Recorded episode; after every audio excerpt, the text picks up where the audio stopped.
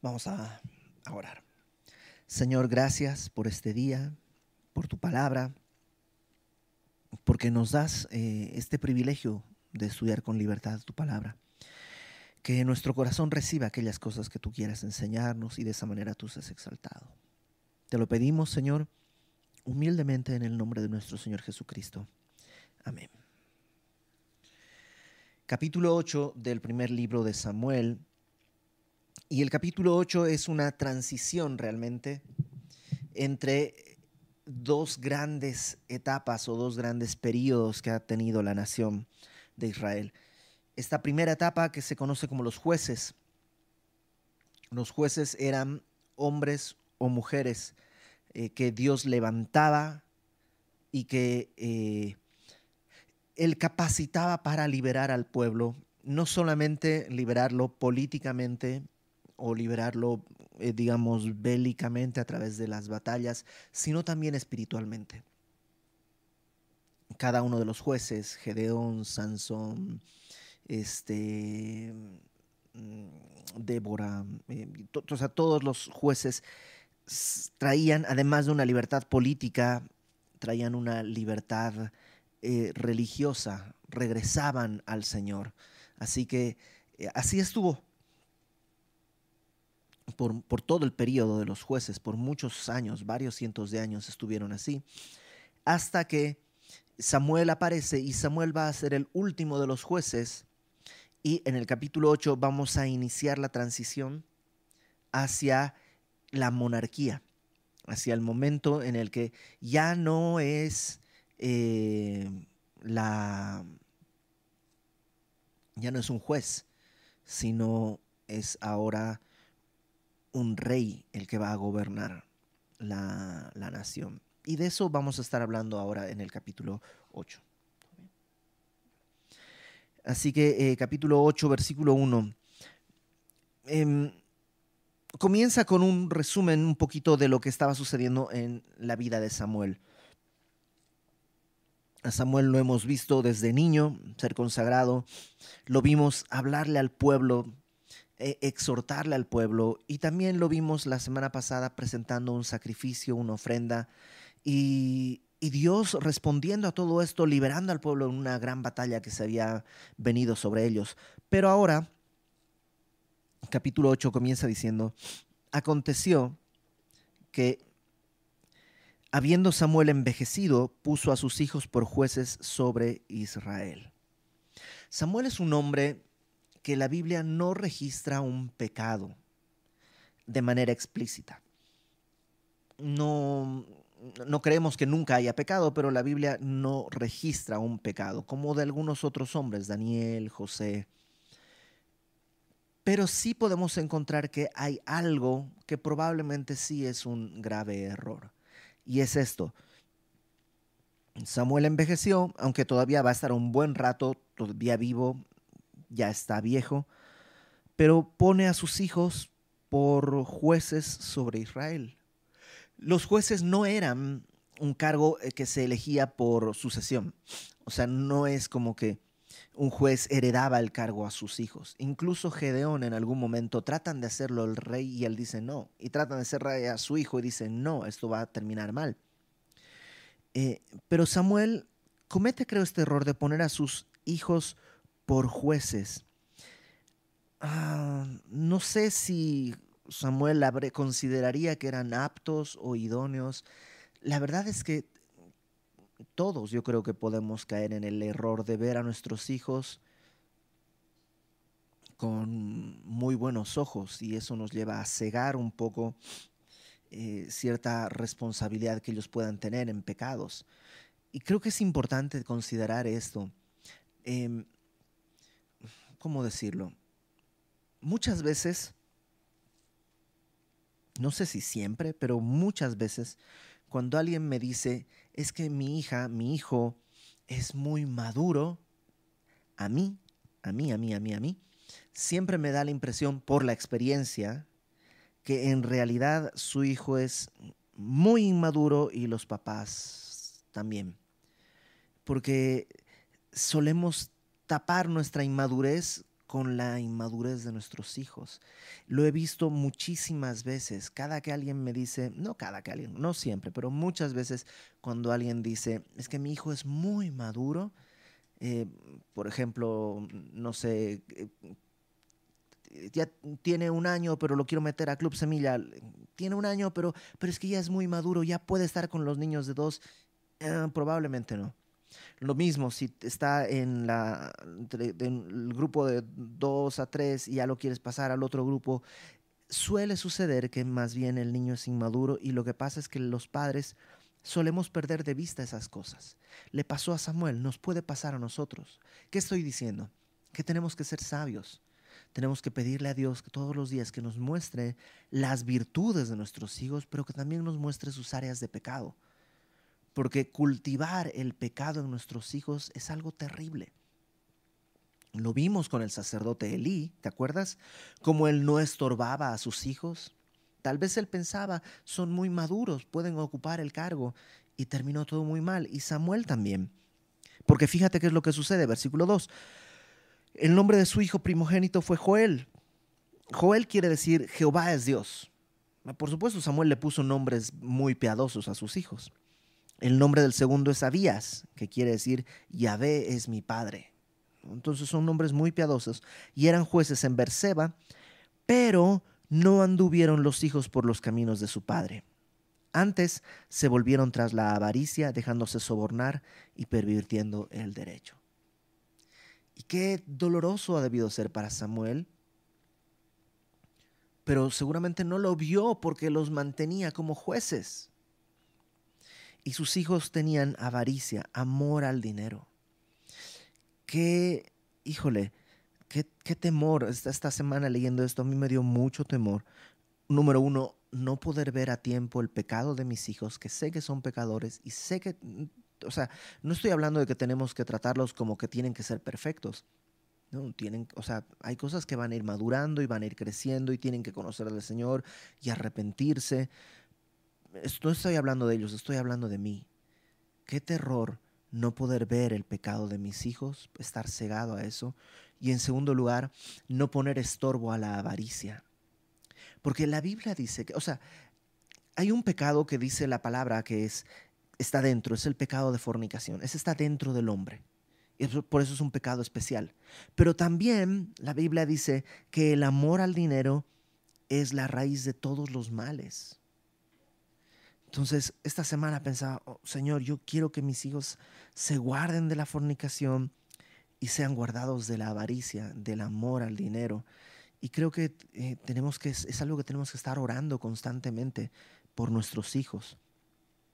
Porque estos, por el amor al dinero, se dejaron sobornar y pervirtieron el derecho, torcían, eran jueces, tenían que dictaminar lo bueno de lo malo, pero lo torcían. Versículo 4.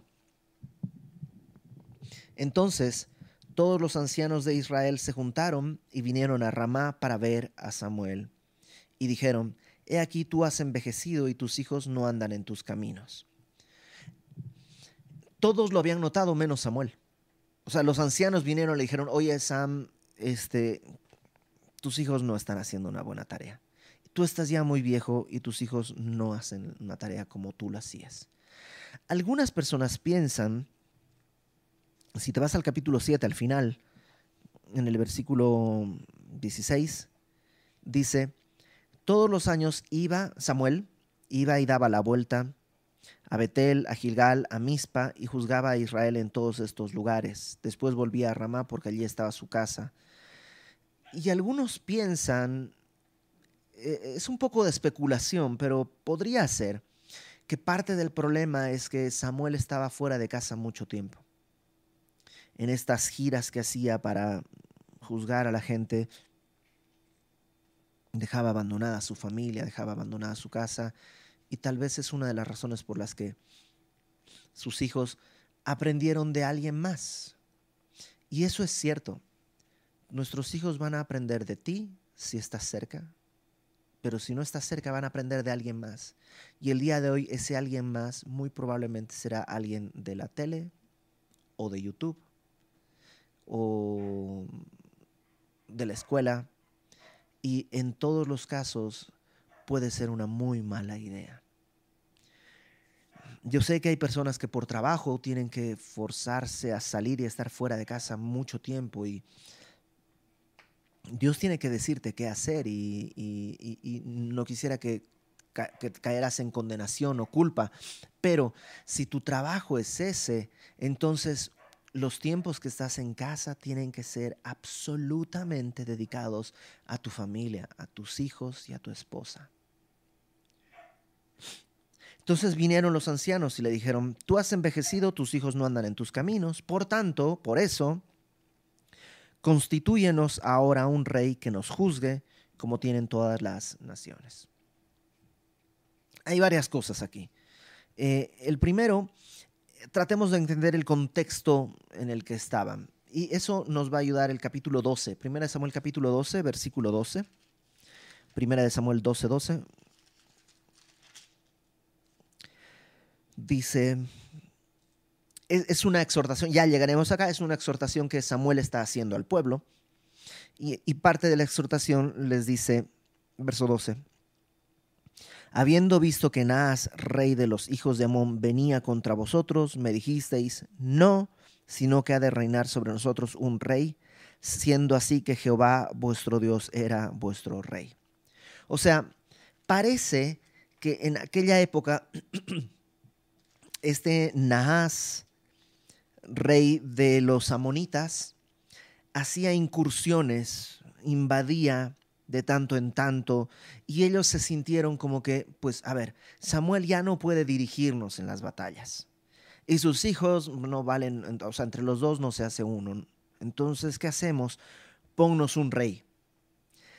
Parece que ese era el contexto. Entonces, yo creo que el pueblo no estaba como loco, o sea, no se enloqueció, sino que vieron el problema, pero no vieron una buena solución. ¿Por qué? Porque estaban viendo las otras naciones.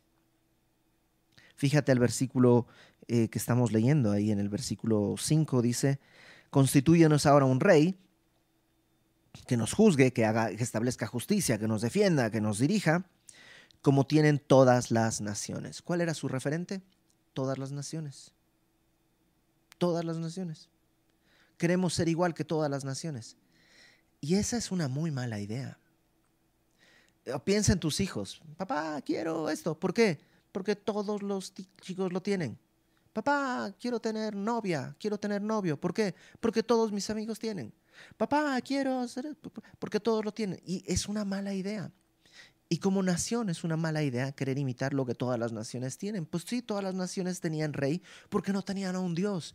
Jehová era su rey, que gobernaba a través de los jueces, a través de, de, Samuel o del, del juez que estuviera en turno.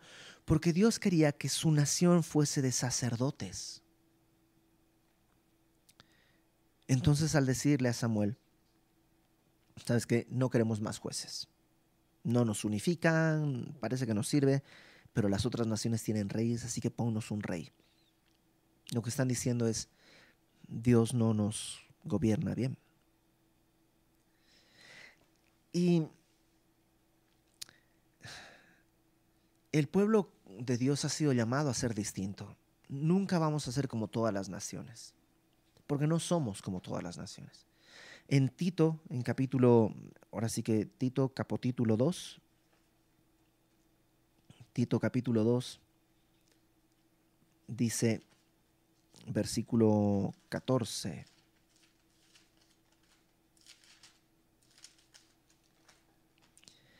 Hablando de la esperanza que tenemos en, Dios, en Cristo, dice de Cristo, el Salvador Jesucristo, verso 14, quien se dio a sí mismo por nosotros para redimirnos de toda iniquidad y purificar para sí un pueblo propio.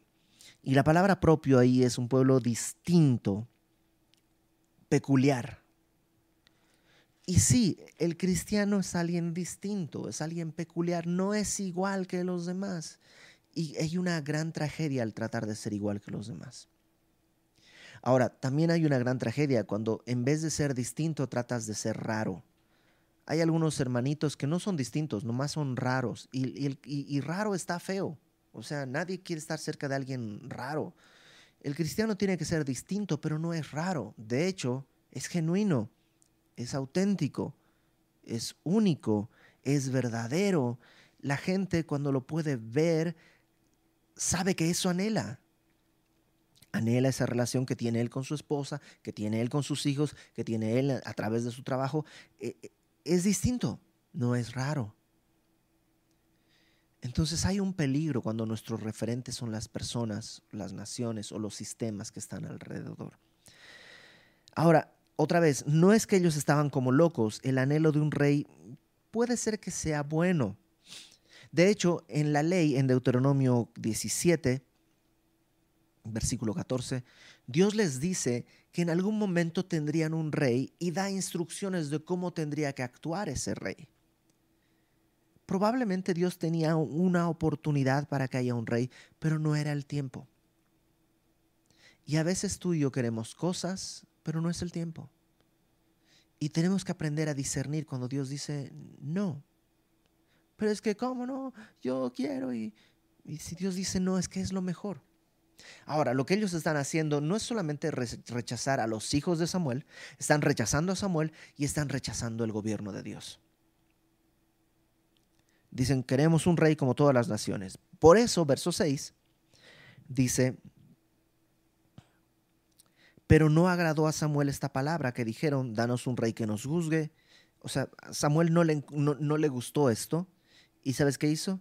Y oró a Jehová. A pesar de que tenía tal vez defectos, Samuel era un hombre de Dios. Y cuando algo te saca de onda o no te gusta o te disgusta, no hay nada mejor que ir y ponerlo a los pies del Señor y entregarlo. Señor, eso está pasando y no me gusta. Samuel fue y oró a Jehová. ¿Qué hubiera ganado al decirles, no, no puede ser, no lo voy a hacer, y quién se creen? Y Nada. Fue y lo entregó a Dios, y Dios le responde. Verso 7. Dijo Jehová a Samuel,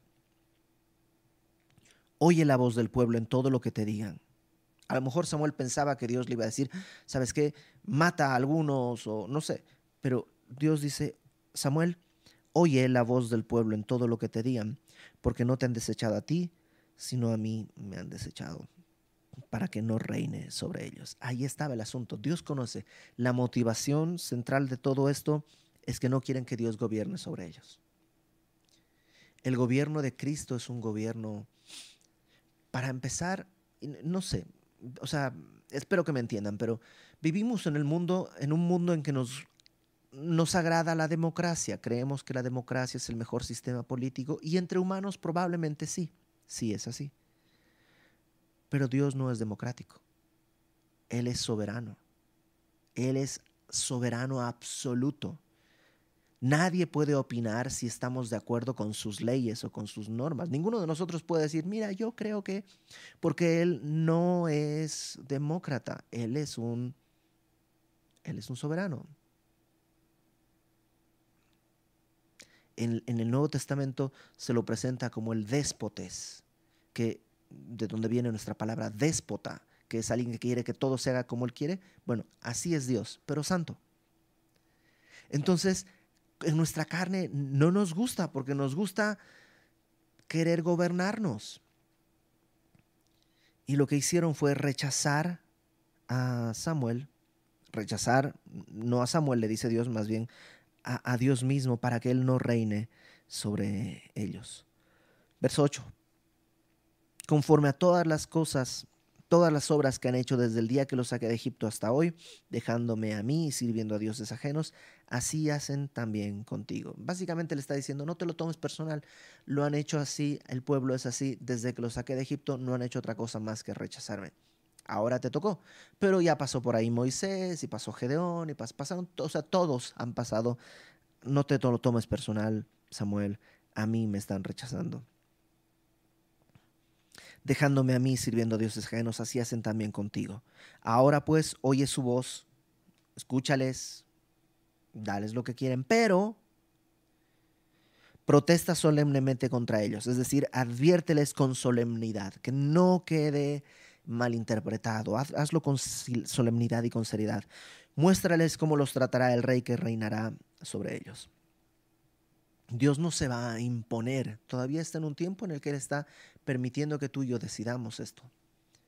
Pero nada más en su misericordia les dice, les voy a mostrar lo que están buscando. Verso 10. Y aquí nos va a decir lo que Dios le dijo a Samuel. Refirió Samuel todas las palabras de Jehová al pueblo que le había pedido rey. Dijo pues, así hará el rey que reinará sobre vosotros. Chécate. Tomará a vuestros hijos y los pondrá en sus carros y en su gente de a caballo para que corran delante de su carro. En aquella época era común que el rey tuviera gente que corriera delante de él. ¿Por qué? Nomás para ver que hay gente que corre delante de ti. O sea, es un signo de estatus. Entonces va a tomar a tus hijos, les dice al pueblo, y los va a poner, los va a usar para subir su estatus. Verso 12. Y nombrará para sí jefes de miles y jefes de cincuentas, cincuentenas, los pondrá a sí mismo a quedar en sus campos y siguen sus mieses y a que hagan sus armas de guerra y los pertrechos de sus carros. O sea, los va a poner para estatus, también los va a usar como su ejército personal y como sus agricultores personales. No dice para la nación, dice para sí. Verso 13. Tomará también a vuestras hijas para que sean perfumadoras, cocineras y amasadoras. Se va a aprovechar también de tus hijas. Asimismo, tomará lo mejor de vuestras tierras, de vuestras viñas y de vuestros olivares, y los dará a sus siervos. Va a venir y te va a decir, ok, ¿qué tanto da esta tierra? Bueno, este pedazo de tierra da mucho, este no tanto. Ah, bueno, este que da mucho, lo va, ahora no lo vas a sembrar tú, lo va a sembrar alguien que yo voy a poner porque va a trabajar para mí. ¿Alguna pregunta? Y ya, tomará así lo tuyo. Verso 15. Diezmará vuestro grano, o sea, es como cobrará impuestos, ¿no? Y vuestras siervas y vuestros mejores jóvenes y vuestros asnos, y con ellos hará sus obras. Diezmará también vuestros rebaños, seréis sus siervos. Y clamaréis aquel día a causa de vuestro rey que os habréis elegido. Y parece que Dios lo deja muy claro. No es el rey que yo quería ponerles, es el que ustedes están eligiendo. Mas Jehová no responderá en aquel día. ¿Te imaginas?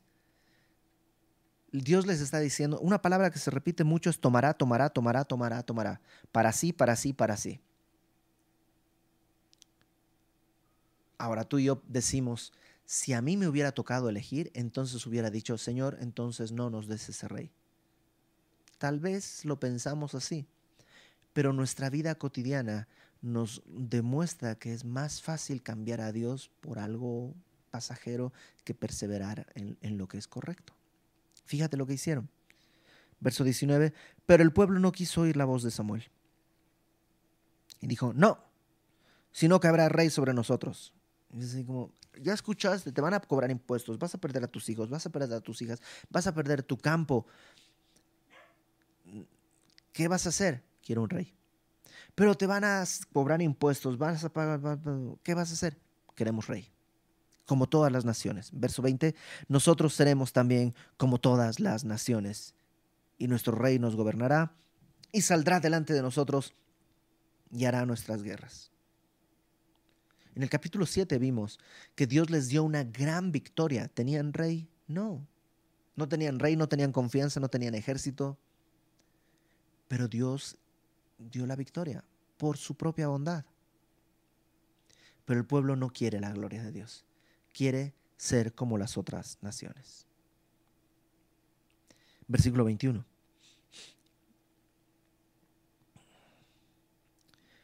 Y oyó Samuel todas las palabras del pueblo y las refirió en oídos de Jehová. Entonces volvió Samuel a orar con Dios y le dijo, Señor, ya les dije qué va a pasar, ya les dije lo que va a ser el rey. Y de todos modos quieren rey. Jehová le dijo a Samuel, oye su voz y pon rey sobre ellos. Entonces dijo Samuel a los varones de Israel, idos cada uno a vuestra ciudad. O sea, como, ok, no vamos a discutir más. Váyanse cada quien a sus casas, Dios les va a dar lo que pidieron. Híjole, una de las de los juicios más fuertes que Dios puede traer sobre cualquiera de nosotros es darnos lo que queremos. Hay veces que Dios juzga quitándote cosas. Hay veces que Dios juzga dándote lo que quieres. ¿Y no es bueno? No, no es bueno. Pero nunca, no, nunca. Es decir, lo bueno que podamos nosotros anhelar tiene que venir del Señor. Y cuando anhelamos lo del Señor, entonces sí va a ser bueno. Pero si anhelamos lo propio, aunque parezca que no es malo, al final nos va a cobrar una sentencia. Al final nos va a cobrar un precio muy alto. Pero gloria a Dios, que aun cuando hacemos eso, Dios puede usar eso para glorificarse, para llevarnos a su voluntad, para disciplinarnos. ¿Qué cosas aprendemos en este capítulo? Número uno, que el pueblo es insaciable. En el capítulo 7 tuvieron una gran victoria. En el capítulo 8 ya no es suficiente. Ahora queremos rey. Oye, pero ¿ya viste que Dios te libró? Sí, sí, sí, sí, sí, pero ahora quiero rey. Número 2. Que a veces lo que anhelamos no es malo, pero tenemos que esperar a que Dios decida el tiempo. Después de este rey desastroso que va a ser Saúl, vendrá David, el rey que Dios quería. Entonces a veces no es que es malo lo que pides. Tú dices, yo no pido nada malo, yo no quiero nada malo. Pero eso que tú estás pidiendo a lo mejor no es el tiempo. ¿Y cómo lo voy a saber? Ponlo delante de Dios y que Dios decida. Y en tercer lugar, y creo que es muy importante, tú y yo vivimos unas vidas únicas. La palabra santo quiere decir separado, apartado, especial, y somos santos, no somos como el mundo. No corremos tras el mundo. Y eso va a implicar que siempre nos veamos distintos. Así va a ser. Así está diseñado que sea. Porque ellos viven en oscuridad y nosotros en luz. Claro que hay algo distinto. Y nuestro propósito es mostrarles que hay una nueva vida. Romanos capítulo 12, que conoces, estoy seguro que conoces este pasaje de memoria. Dice, voy a leer desde el versículo 1. Así que, hermanos, os ruego por las misericordias de Dios. Y Pablo les dice, por todo lo que Dios ha hecho de bueno en ustedes. Lee el capítulo 1, al 11, todo lo que Dios ha hecho por, por nosotros. Bueno, por todo eso les ruego que presenten vuestros cuerpos en sacrificio vivo, santo, agradable a Dios, que es vuestro culto racional. Verso 2. Por un lado dice, preséntate, entrégate como si tú fueras la ofrenda. Versículo 2. No os conforméis a este siglo, sino transformaos por medio de la renovación de vuestro entendimiento. No te conformes, no te amoldes a este siglo, a este mundo, sino ser transformado por medio de la renovación de tu entendimiento. Entonces, ¿cómo voy a hacer? Porque la verdad es que el mundo es muy fuerte, jala mucho. ¿Cómo voy a poder evitar eso? Tu entendimiento tiene que ser renovado y transformado día tras día, todos los días. Por eso dice la renovación de vuestro entendimiento. Es curioso porque no dice la renovación de tus emociones. Porque nuestras emociones a veces no son correctas, ¿no? Te pones triste, te deprimes, te pones feliz, te pones eufórico. O sea, nuestras emociones pueden ir de un lado a otro en el abanico con, con toda la rapidez del mundo.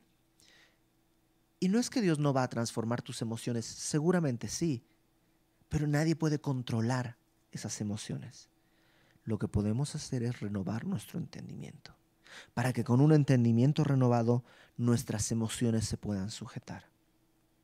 ¿Cómo renuevo mi entendimiento? Permaneciendo en la palabra. Y entonces vas a ser distinto, pero no raro. Vas a ser distinto.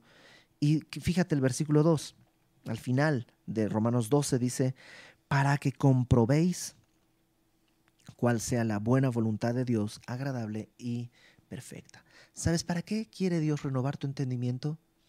¿Por qué te pide que no te conformes al mundo, sino que te, transformes por medio de tu entendimiento renovado para que puedas comprobar la voluntad de Dios.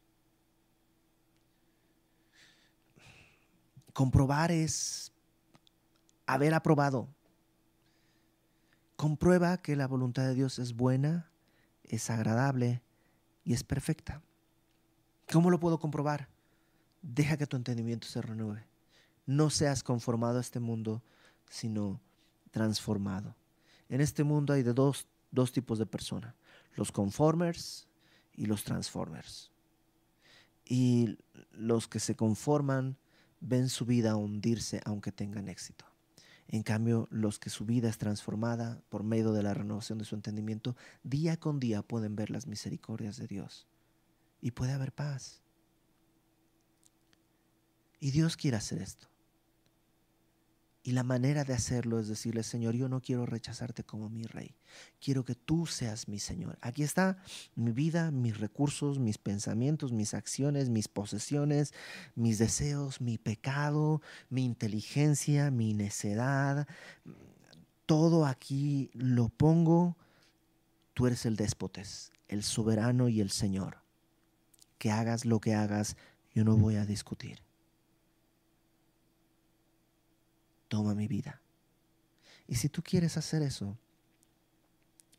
pues el día de hoy es una buena oportunidad. Es una buena oportunidad para decirle, pensamientos, sentimientos y emociones también van aquí, las ponemos en tus pies, que tú hagas lo que quieras. ¿Por qué no oramos? Señor, Tu palabra dice que tú eres rey. Nosotros no te podemos hacer rey. Tú ya eres rey. Sí, nosotros ya eres rey. Desde antes de la eternidad, del principio al fin, tú eres rey por siempre. Pero nos has elegido. Nos has llamado y nos has conquistado. Y el día de hoy, nosotros habiendo sido elegidos también reconocemos que tú eres el Señor. Agachamos la cabeza y ponemos delante de ti todo lo que somos y lo que tenemos. ¿Por qué no ahí, en tu casa, en tu lugar, tú solito, cierra los ojos, que no te importe nada más, y con voz bajita, dile, Señor, quiero entregarte esto. Que yo he estado gobernando en mi necesidad, yo he sido el rey, no tengo, o sea, no tengo nada más que darte, es todo feo, pero aquí está. Y lo pones delante de Él y dejas que Él sea el rey, que Él gobierne. Te voy a dar unos segundos para que con tus palabras o en tu mente y en tu corazón le digas, Señor, esto lo pongo aquí. Tú gobierna.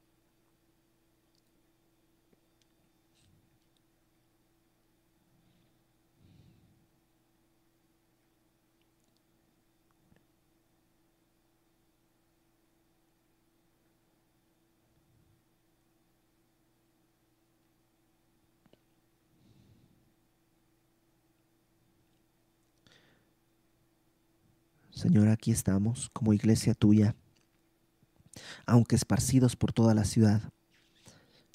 Estamos poniendo delante de ti aquellas cosas en las que hemos gobernado nosotros y que ha sido un desastre. Y queremos que tú tomes y gobiernes, Señor. Y si notas que nuestras manos están aferradas, por favor, Señor, danos un jalón y arrebata de nuestras manos aquello que te corresponde para que tú seas soberano, absoluto, Señor absoluto en toda nuestra vida. Así debe ser y nosotros anhelamos que así sea.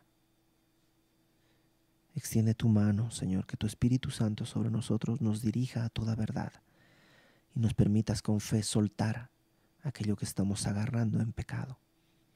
Gobierna, Señor, sobre nosotros. Tú no queremos otro rey. Apártanos, Señor, de la vanidad, de la vanagloria. Apártanos, Señor, del pecado, de la necedad. No queremos rechazarte, sino abrazar tu soberanía. Y todo esto Lo pedimos sabiendo que estamos pidiendo conforme a tu voluntad. Y tu palabra dice que si pedimos conforme a tu voluntad, aquellas cosas que pedimos nos son concedidas.